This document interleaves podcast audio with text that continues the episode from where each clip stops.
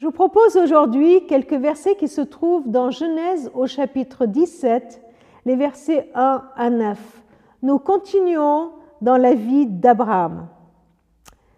Quand Abraham eut 99 ans, le Seigneur lui apparut et lui déclara, Je suis le Dieu souverain, vis toujours en ma présence et sois intègre.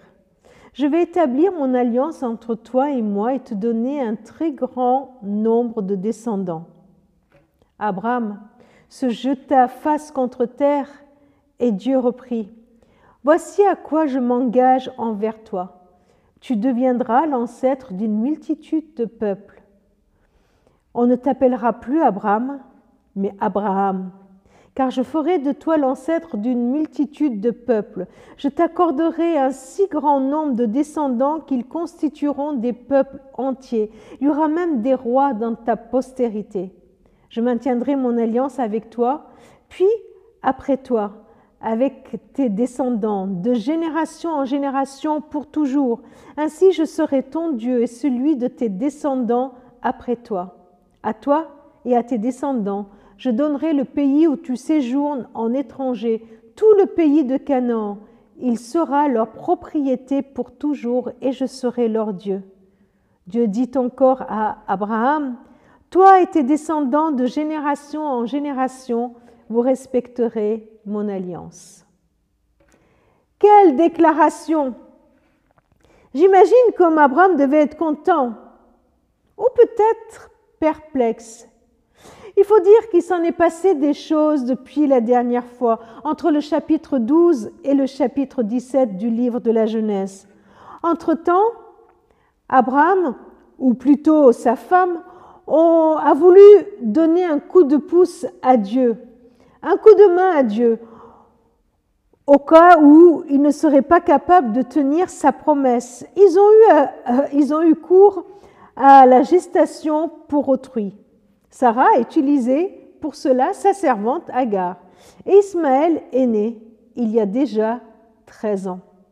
Pourtant, Dieu le lui avait répété encore au chapitre 16 qu'il aura une descendance.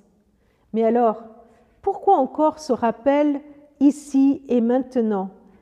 Promesse à 75 ans et à 99 ans, voilà que Dieu vient lui rappeler cette promesse. Tout d'abord, pour dire à Abraham que Dieu n'oublie pas ses promesses. Il n'oublie pas les promesses qu'il lui a faites. Il n'oublie pas les promesses qu'il t'a faites à toi. Dieu renouvelle son alliance avec Abraham, même si celui-ci a douté, même si celui-ci a cherché lui-même une autre issue que celle de Dieu. Dieu change son nom, il le transforme parce que son projet pour lui va au-delà de lui-même, de son cercle, Dieu ne veut pas juste lui donner un enfant, Abraham, pour lui faire plaisir, mais il veut faire d'Abraham Abraham, le père d'une grande nation. Il veut vraiment le toucher pour qu'à travers lui, les nations, les peuples entiers soient touchés. C'est bien la promesse que Dieu nous fait à nous aussi. Il fait de nous ses témoins. Il nous envoie vers les nations, vers toute personne pour annoncer son alliance, son projet et pour que nous soyons une bénédiction pour les autres. C'est cela notre espérance. Et si jamais dans ta vie tu as reçu des bénédictions, tu as reçu des promesses à un certain âge, et que comme Abraham, cela fait plus de 20 ans que tu attends, n'oublie pas que Dieu est fidèle à ses promesses. Et il vient aujourd'hui encore, au travers de l'exemple d'Abraham, les renouveler et nous dire, je n'oublie pas que je t'ai promis de te bénir et de faire de toi une source de bénédiction. Va, va et bénis les autres. Alors, aujourd'hui, il y a peut-être quelqu'un vers qui Dieu t'envoie, à qui tu vas être une bénédiction. Alors ouvre tes yeux, ouvre ton cœur, vis ta journée dans l'expectative de ce que Dieu va faire de ta vie, parce que Dieu veut bénir aujourd'hui encore quelqu'un au travers de ta vie.